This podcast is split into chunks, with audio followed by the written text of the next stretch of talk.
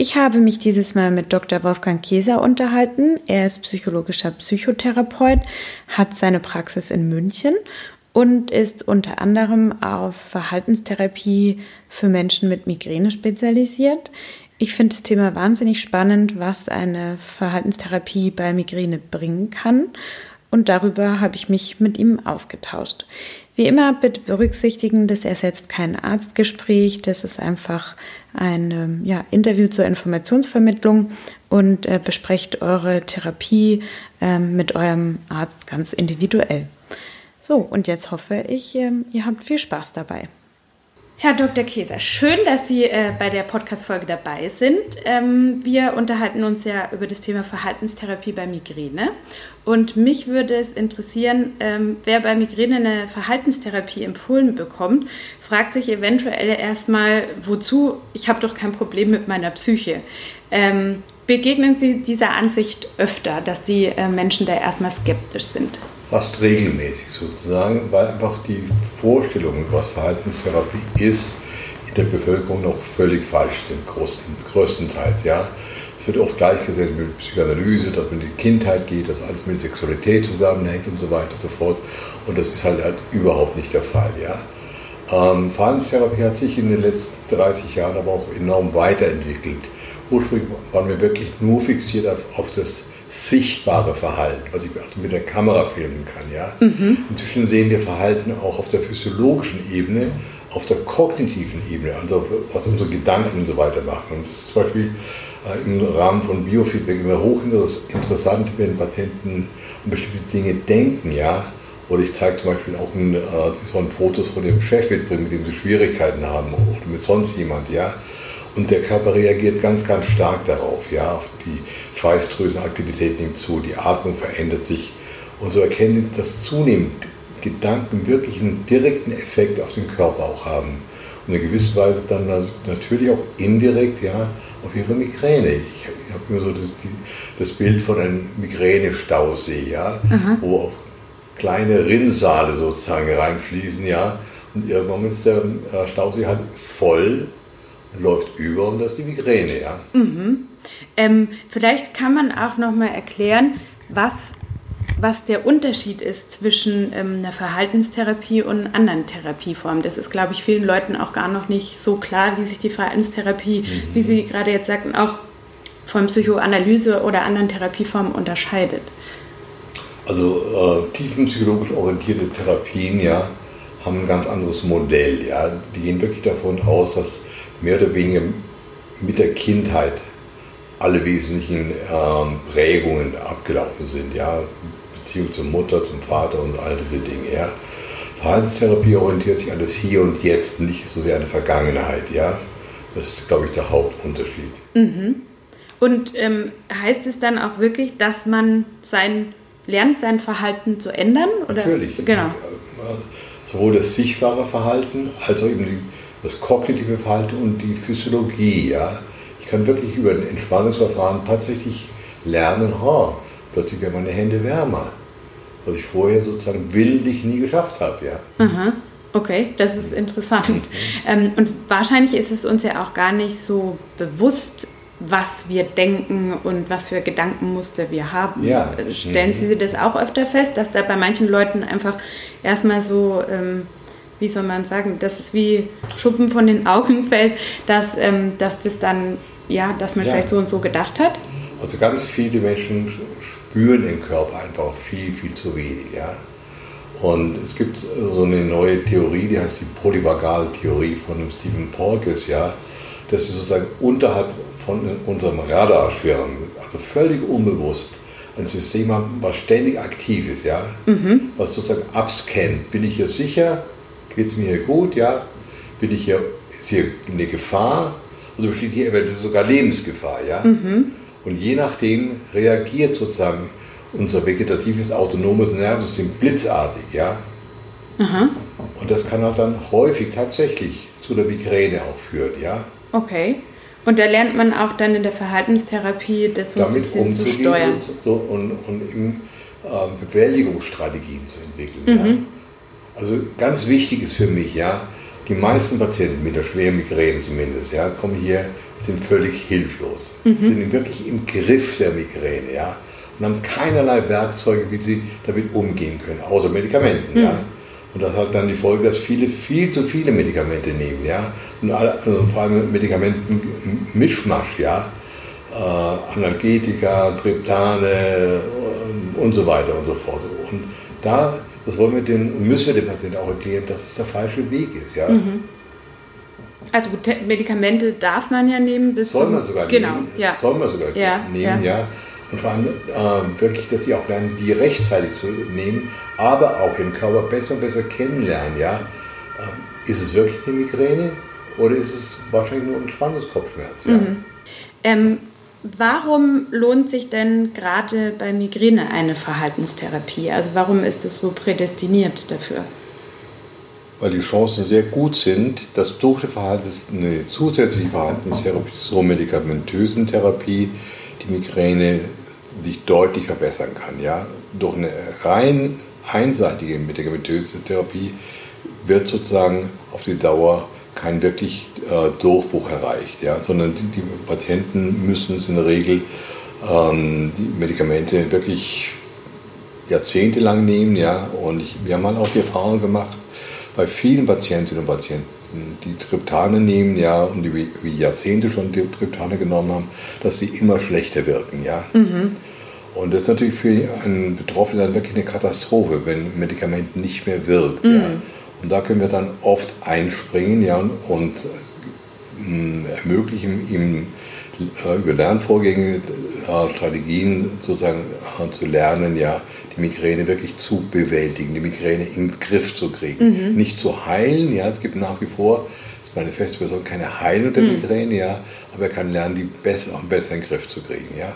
Was ich da so eine spannende Botschaft dran finde, und das ging mir damals in der Verhaltenstherapie auch so, mir war gar nicht so bewusst, dass ich selber so viel beitragen mhm. kann. Also, ja. dass ich eigentlich ganz viel Potenzial habe, das zu beeinflussen, weil wie Sie vorhin sagten, mhm. die meisten Leute fühlen sich hilflos, ja. ausgeliefert. Ja. Mhm. Und ähm, das fand ich ganz toll, dass ich da Werkzeuge an die Hand bekommen habe, wo ich mir vorher überhaupt nicht darüber mhm. bewusst war, dass ich selber mit relativ einfachen Möglichkeiten doch was bewirken kann. Mhm. Das ist wahrscheinlich auch der Sinn ja. und Zweck. Äh, also als ich noch Student war, war mein Lieblingsbuch damals von einem Amerikaner, Michael Mahoney, Self-Control, Power to the Person. Aha, okay. Mhm. Ja. Und das, und das versuchen wir dem, dem Patienten, so, dass sie mehr Power, also mehr wirklich Macht wieder über den eigenen Körper, dass sie sozusagen ihren, ihren Körper lernen können zu steuern, ja. Mhm. Was natürlich das extreme Ideal sind Yogis, ja, die mhm. ja, ja, die ja da sehr mhm. viel. Äh, mhm. Kontrolle haben. Ähm, was mich noch interessieren würde, gibt es denn Menschen mit Migräne, die so in ihrem Verhalten was gemeinsam haben? Stellen Sie da oft nicht? Oder dieser also das ist typische eine, eines Charakter? der typischen Mythen, ja. Ja, genau. Dass sie so genau sind. Ich habe so viele Patienten, die sind sowas von schlampig und, und ungenau, die an Termine zu spät eingehalten. Natürlich gibt es das andere Extrem auch, aber das gibt es nicht nur bei Migränikern. Mhm. Ja. Also ich glaube nicht, dass es die Migräne-Persönlichkeit gibt, ja. die es jahrzehntelang sozusagen äh, behauptet worden ist. Okay. Ja. Mhm. Aber es ist ja wahrscheinlich schon so, dass es dann vielleicht so ein paar Sachen gibt, wie dass Leute dann irgendwie plötzlich merken, das war für mich damals zum Beispiel so ein wirklich ein Augenöffner, ah ja, ich habe halt gar keine festen Essenszeiten. Zum Beispiel. Und das ist für Klar. mich aber wichtig. Ich denke, das geht einigen so, dass man das erstmal erkennen muss. Ähm, aha. Das ist ein ganz wichtiger Punkt, dass wir der Patienten natürlich sagen, sie müssen ihr eigenes Verhalten, zum Beispiel Essverhalten, Schlafverhalten und so weiter, mal wirklich auch dokumentieren, damit ihnen das überhaupt bewusst ist. Ja? Dasselbe machen wir bei der progressiven Muskelrelaxation, dass mhm. sie so einen Protokollbogen führen müssen, ja, wie angespannt sie vorher waren, ja, mhm. vor der Übung wie angespannt sie danach sind. So können sie wirklich sehen, an welchen Tagen es funktioniert und warum es nicht funktioniert hat.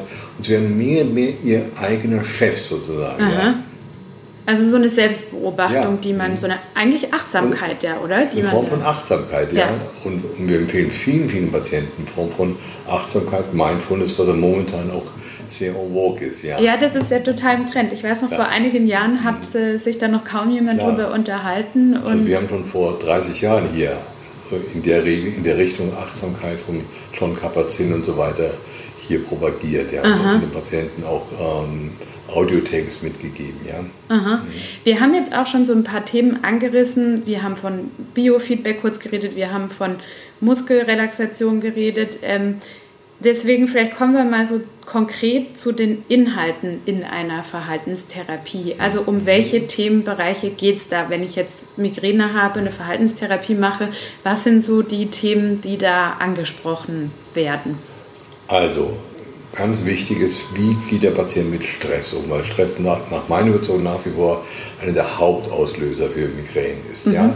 Dazu machen wir so eine Stressdiagnostik, ja, ähm, in Form von, wenn Sie wollen, von physiologischer Diagnostik, ja.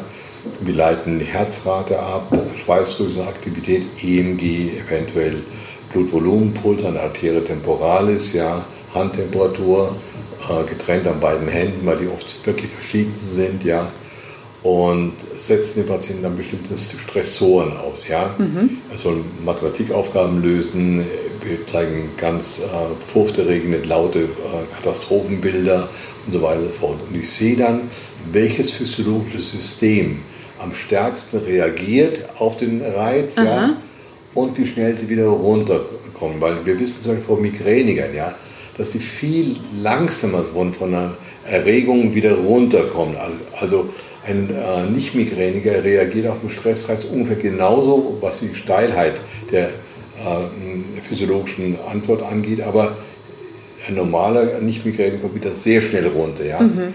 Und der Migränepatient braucht viel, viel länger und dann kommt schon möglicherweise der nächste Stressor, ja, und dann fängt er schon ein viel höheres Niveau sozusagen wieder an Aha. und so weiter. Das ist dann dieser Teufelskreis, ja. Okay. Mhm. okay. Das heißt, das ist ein Punkt, also ähm, zu lernen, Stress zu, zu bewältigen. Zu bewältigen. Zu bewältigen. Mhm. Und, und, vor allem auch zu wissen, welches meiner physiologischen Systeme ist am gefährdetsten. Mhm. Und das ist dann für mich als Therapeut ganz wichtig, weil das trainiere ich dann mit dem Patienten. Mhm. Ja. Was gibt es da für physiologische Systeme? Das klingt jetzt so abstrakt. Also, was also eins, was inzwischen auch ähm, in der Allgemeinbevölkerung immer bekannter und auch populärer geworden ist, das sogenannte Herz-Variabilitätstraining. Ja. Äh, da gibt es von HeartMath Sensoren, und, äh, die wir den Patienten auch mitgeben, wo sie an, an so einer App zum Beispiel in ihrem iPhone oder im Android sozusagen trainieren können. Ja. Mhm. Also das heißt eben, das wäre dann physiologisch, dass ich reagiere mit einem starken Herzschlag und dann versuche ich das zu trainieren. Genau. genau. Ja. Mhm. Ähm, und ich kann nur das verändern. Mhm. Wenn ich eine Rückmeldung habe, das, was ich nicht kenne, mhm. kann ich auch nicht ändern. Ja, ja, ja, ja. klar. Mhm. Was gibt es noch für Rückmeldungen außer einen erhöhten Herzschlag beispielsweise? Ähm, Muskelaktivität, Schul also sehr, sehr viele unserer Patienten haben es im Schulter-Nackenbereich total verspannt, aber spüren es gar nicht. Ja? Mhm. Und das können wir messen und dann über ähm, Biofeedback sozusagen lernen die Patienten ihren Muskeltonus systematisch zu verändern, Aha. zu entspannen. Ja? Okay, und da wäre jetzt auch zum Beispiel die Muskelrelaxation nach Jakobsen genau, ein ja, ja. Mittel. Also machen wir ganz oft zum Beispiel, dass wir das äh, physiologisch unterstützen. Ich mache eine Messung von wichtigen Muskelgruppen, Trapeziusmuskeln, äh, Frontalismuskeln und so weiter, ja, vor der PMR-Übung, ja. Aha. Dann macht er die PMR-Übung und danach mache ich es wieder und dann sehen die Tasten, wow, ist wirklich deutlich runtergegangen. Aha. Toll. Hat man auch einen Lernerfolg. Der, ein Lernerfolg, ja. ja. Das motiviert natürlich auch. Ja. Ich kann was machen, ja. Ja. Mhm. Ähm, was gibt es denn noch für, für andere Bereiche, die dann während der Verhaltenstherapie besprochen werden? Ist das auch so ein Alltagsverhalten wahrscheinlich? Ja. Also, also für viele Migräniker, also zum Beispiel, ich habe einige Migräniker, die ein großes Problem haben mit der Zeit haben, ja. Zeitmanagement. Ich muss jetzt gerade grinsen. ja. Und da versuchen wir halt sozusagen verhaltenstherapeutisch, dass sie da ihre Selbstkontrollfähigkeiten wirklich erhöhen. Ja? Ähm, die wir zum Beispiel planen, okay, wir schaffen das bis zur nächsten Woche. Ja? Sie einen bestimmten Termin wirklich pünktlich immer einhalten. Mhm. Dann besprechen wir das in der nächsten Stunde und geben positives Feedback oder schauen, was noch zu schwer, woran ist es gescheitert, etc. etc. Ja. Mhm. Okay.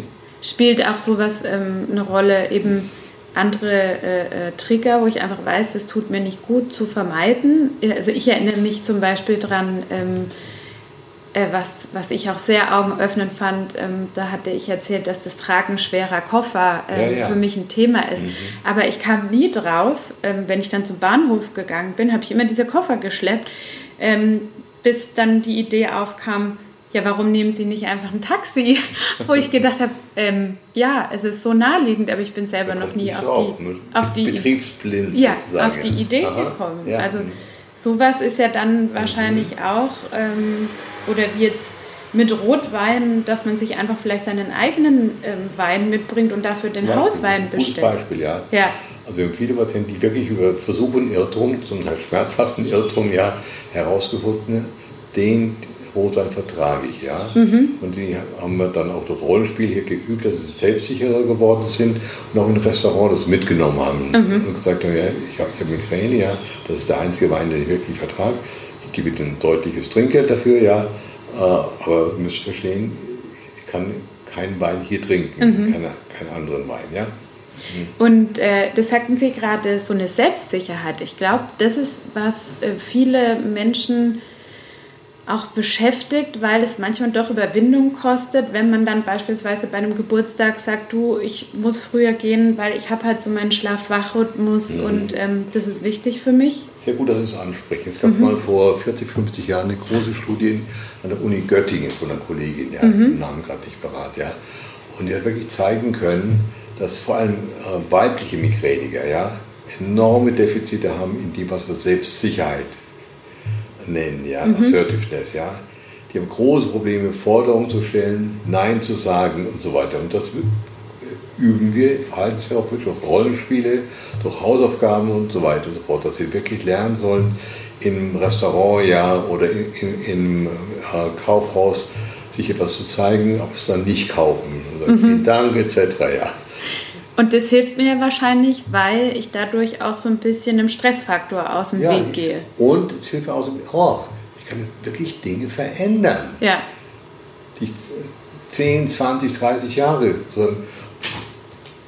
ja. falsch gemacht habe, ja? Ja. Mhm. Oder ja, falsch oder halt einfach oder, ja, so gelernt habe ja, wahrscheinlich mh. auch. Ja. Mhm, okay. Okay.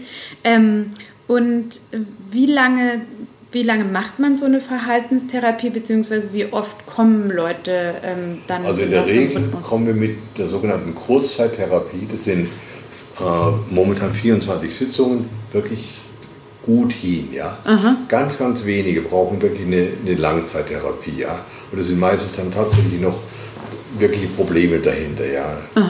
Todesfall etc. vom Partner oder irgendein Trauma und solche Dinge. Ja? Mhm. Okay, also 24 Sitzungen. Und wie, in was für einem Rhythmus kommen dann die meisten Patienten? Jede in, Woche oder in alle der Regel zwei? Anfang äh, jede Woche, ja, und dann tun wir die Abstände vergrößern, sodass wir insgesamt oft fast ein Jahr zur Verfügung haben, ja. Mhm. Mhm. Und gibt es da auch Hausaufgaben? Natürlich. Die Hausaufgaben bestehen in Entspannungsübungen, ja, äh, protokollieren, je nachdem, ähm, wo die Problematik halt liegt, ja. Aha jemand, der große Defizite in der Selbstsicherheit hat, der, der muss, bekommt von mir bestimmte Übungen, die er machen soll, ja. Und das besprechen wir dann auch, ja. Also viele äh, mit Migräne-Patienten die zum Beispiel haben große Probleme, sozusagen im Zentrum der Aufmerksamkeit zu stehen, ja. Mhm.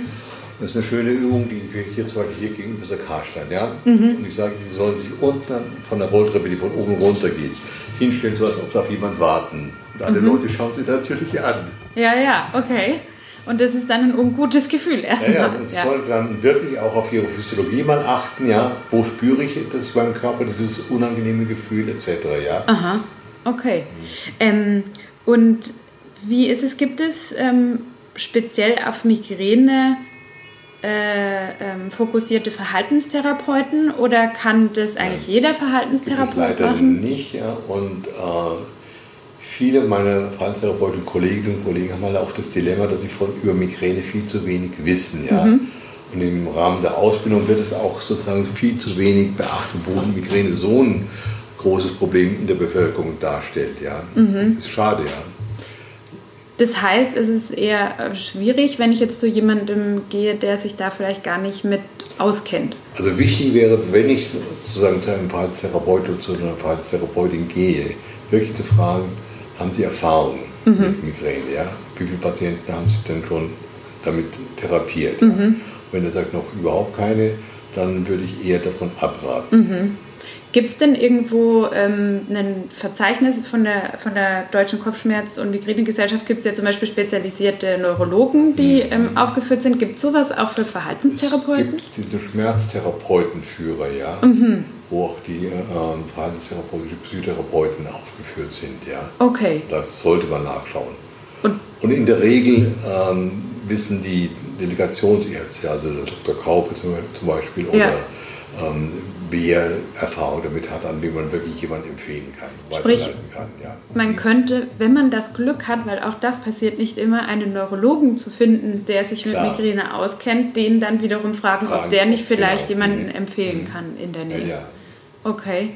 Ähm, und wie ist es, wie nimmt man so die gelernten Dinge mit ins Leben? Funktioniert das? Indem man es wiederholt.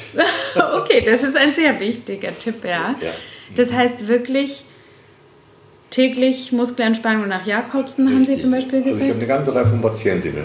Also eine Patientin, das war vor vielen Jahren, das ist ganz schön. Die sagte zu mir, wissen Sie, Herr Dr. Käser, wenn ich die Übung zwei Tage nicht mache, ja, merke ich den Unterschied. Mhm. Ich habe es mal eine Woche nicht gemacht. Ich habe meinen Freund gefragt, was los ist. Ach, wirklich? Und einmal habe ich es fast einen Monat nicht geschafft, weil ich im Stress war. Da kam am Schluss mein Chef, mein Chef zu mir und sagte, haben Sie irgendwas? Echt? Okay. Also das ist einem selber dann gar nicht... Gar nicht so bewusst. Ja. Mhm. Aha. Und ähm, gibt es dann auch eine Möglichkeit zu sagen, dass man sich zu Hause irgendwie immer wieder mal dran erinnert oder motivieren kann? Weil das ist ja oft so, während man so eine Therapie macht, ist man voll im Thema und dann passiert das was weiß ich, vier Monate später hat man schon wieder alles über den Haufen Also hilfreich ist zum Beispiel die ähm, PMR, progressive Muskelrelaxation, zu bestimmten Zeitpunkt zu machen. Mhm. Ja? Das sozusagen wie eine Art ja, Wecker ist. Ja? Mhm. Einige Patienten ähm, kleben so im, Spiegel oder an der Tür so einen Hinweisreiz, ja? ein Smiley zum Beispiel. Ja? Mhm. Kann man das mit anderen Sachen auch machen, wie jetzt, dass ich zum Beispiel einfach von der Selbstfürsorge her mehr auf mich achte und vielleicht ähm, öfter Nein sage, dass Klar, es da so einen Trick kann gibt. Kann man üben, ja. ja. Und, und, wichtig ist, dass, dass, die Patienten sich selber immer mehr auch mögen, ja. Mhm. Also sich im Spiegel wirklich anlächeln, ja, und solche Dinge, ja. Mhm. Das spielt dann eine große Rolle auch dafür, dass ich dabei bleibe und das Gesamtkonzept wahrscheinlich ja. irgendwie Dann, Wenn ich bleibt. unfreundlicher bin, ja, bin ich auch verspannter. Ja, ja, ja, definitiv. Und diese Verspannung hat ja wieder einen ungünstigen negativen Effekt auf meine Physiologie. Ja. Also ist ja auch ein Teil der Physiologie. Ja. Mhm. Okay. Ähm, gibt es denn jetzt auch Punkte noch zu bedenken, wenn jetzt jemand sagt, ja, stimmt, ich habe da noch gar nicht drüber nachgedacht, ich möchte eine Verhaltenstherapie machen, ähm, worüber man sich ein paar Gedanken vorher machen sollte? Also mir fällt da ein, zum Beispiel bezahlt es die Kasse, ähm, wo gehe ich als erstes hin äh, als Ansprechpartner? Ähm, wie sieht es aus, wenn man ja auch immer wieder hört, ähm, mit Berufsunfähigkeitsversicherung und so weiter und so fort, wenn man eine Therapie gemacht hat, dass das irgendwie schwierig sein kann? Also gibt es da so bürokratische Sachen, an die man denken muss? Es gibt schon ein paar bürokratische leider Hindernisse. Ja. Da, äh, jemand, der wirklich nur wegen der Migräne hier bei mir in Behandlung war, das läuft dann offiziell tatsächlich unter Verhaltenstherapie, also mhm. letztendlich auch Psychotherapie. Und äh, wenn er eine Lebensversicherung abschließen will oder Berufsunfähigkeit, dann äh, haken die halt alle nach. Man hat oft einen Malus. Ja? Mhm. Also ich hoffe, dass sich das langsam verändert, weil im Grunde ist der vorteilhaft für Versicherungen. Ja? Wenn mhm. jemand sozusagen durch eine Verhaltenstherapie eine Reihe von Strategien gelernt hat, mhm. ja, die ihm ja dann möglicherweise auch in anderen Bereichen helfen. Mhm. Okay. Ähm, das heißt, äh, da sollte man sich vielleicht darüber vorher im Klaren sein, ob man da gerade was abschließen Richtig, will. Also das sage ich auch allen ja. Patienten, ja. ja. Mhm. Okay. Und ähm, wie Wo, ist. Wobei ich es dann in der Regel welche dann angeschrieben von, den, von diesen Versicherungsunternehmen äh, und da schreibe ich immer rein. Wegen reiner Verhaltenstherapie, der, die Therapie wurde erfolgreich abgeschlossen. Mhm. Ja. Das hilft dann in der Regel, ja. Okay, das ist okay. gut zu wissen. Mhm. Und wer wäre so mein erster Ansprechpartner, wenn ich sage, ich würde gerne Verhaltenstherapie machen? Also kann ich das bei meinem Hausarzt, Hausärztin irgendwie also zur Sprache im, bringen? Im Prinzip kann momentan jeder direkt auch bei dem äh, Verhaltenstherapeuten anrufen, Termin ausmachen. Mhm. Das ist ja leider auch, dass die Wartezeit inzwischen bei fast allen Kolleginnen und Kollegen sehr, sehr lang ist. Mhm. Ja. Fast ein halbes Jahr oder noch länger. Ja. Ähm, die zweite Möglichkeit dass man vom Hausarzt äh, sich quasi beweisen lässt ja, oder vom Neurologen. Mhm. Und, ähm, und das bezahlt auch die Krankenkasse, ja. jetzt, wenn man gesetzlich versichert ist? zahlen alle Kassen, ja. Mhm. Okay. Ja, dann steht ja eigentlich, ähm, würde ich jetzt mal sagen, niemandem groß was im Weg, außer die Wartezeit. Ähm, Wartezeit und natürlich, dass viele unserer Migränepatienten ja unter einem wahnsinnigen Zeitdruck stehen, ja, mhm. weil sie sich zu viel auch aufgeladen haben. Ja. Also ich habe gar keine Zeit für eine Verhaltenstherapie, genau. ist dann am Ende äh, des Tages ja. vielleicht das Problem. Okay. Mhm. Oder ich meine, ich habe also sowohl in der Klinik als auch hier in der Praxis sehr oft erlebt, ja, ich kann mir das, ich habe keine Zeit, jeden Tag EPMR zu machen, ja. Mhm. Was sagen Sie dann? Ganz einfach. Viele Patienten haben Gott sei Dank schon über Jahre hinweg eine Excel-Tabelle geführt. Ja. ja. Da sehe ich, wie oft sie Migräne gehabt hatten. Ja. Aha. Ich sage, okay, wir wissen aus einigen Forschungen, ja, dass wenn Sie regelmäßig PMR machen, in einem halben Jahr ungefähr zwischen 50 und 60 Prozent weniger Migräne haben. Dann können Sie ganz einfach mal ausrechnen. Ja. Aha. Aber das ist spannend, eben was man dann für einen Zeitgewinn am Ende wieder hat, ja, der ja. schmerzfrei ist. Und nicht nur Zeitgewinn, ja. auch Lebensqualitätsgewinn. Ja. Mhm. Mhm.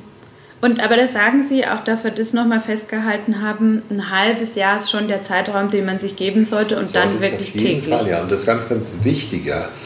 Ähm, eine Reihe von gerade schweren Migränepatienten, die sagen, jetzt war ich schon vier Wochen und es ist praktisch nicht besser geworden. Ja. Schauen Sie, wenn Sie vier Wochen Musikinstrument angefangen haben zu üben, ja, Aha. können Sie nach vier Wochen auch noch nichts Tolles spielen. Mhm. Oder wenn Sie ähm, Tennis angefangen haben, ja, nach vier Wochen, ja, obwohl sie jeden Tag geübt haben, mhm. bleibt der Ball doch so oft im Netz. Ja, ja das stimmt. Schön. Ähm, das ist äh, eine tolle Motivation, wirklich dran zu bleiben und äh, Geduld zu haben. Und ähm, ich hoffe, dass viele Menschen mitnehmen, dass man definitiv, wie wir schon anfangs gesagt haben, was tun kann und ähm, nicht hilflos ist. Mhm. Genau.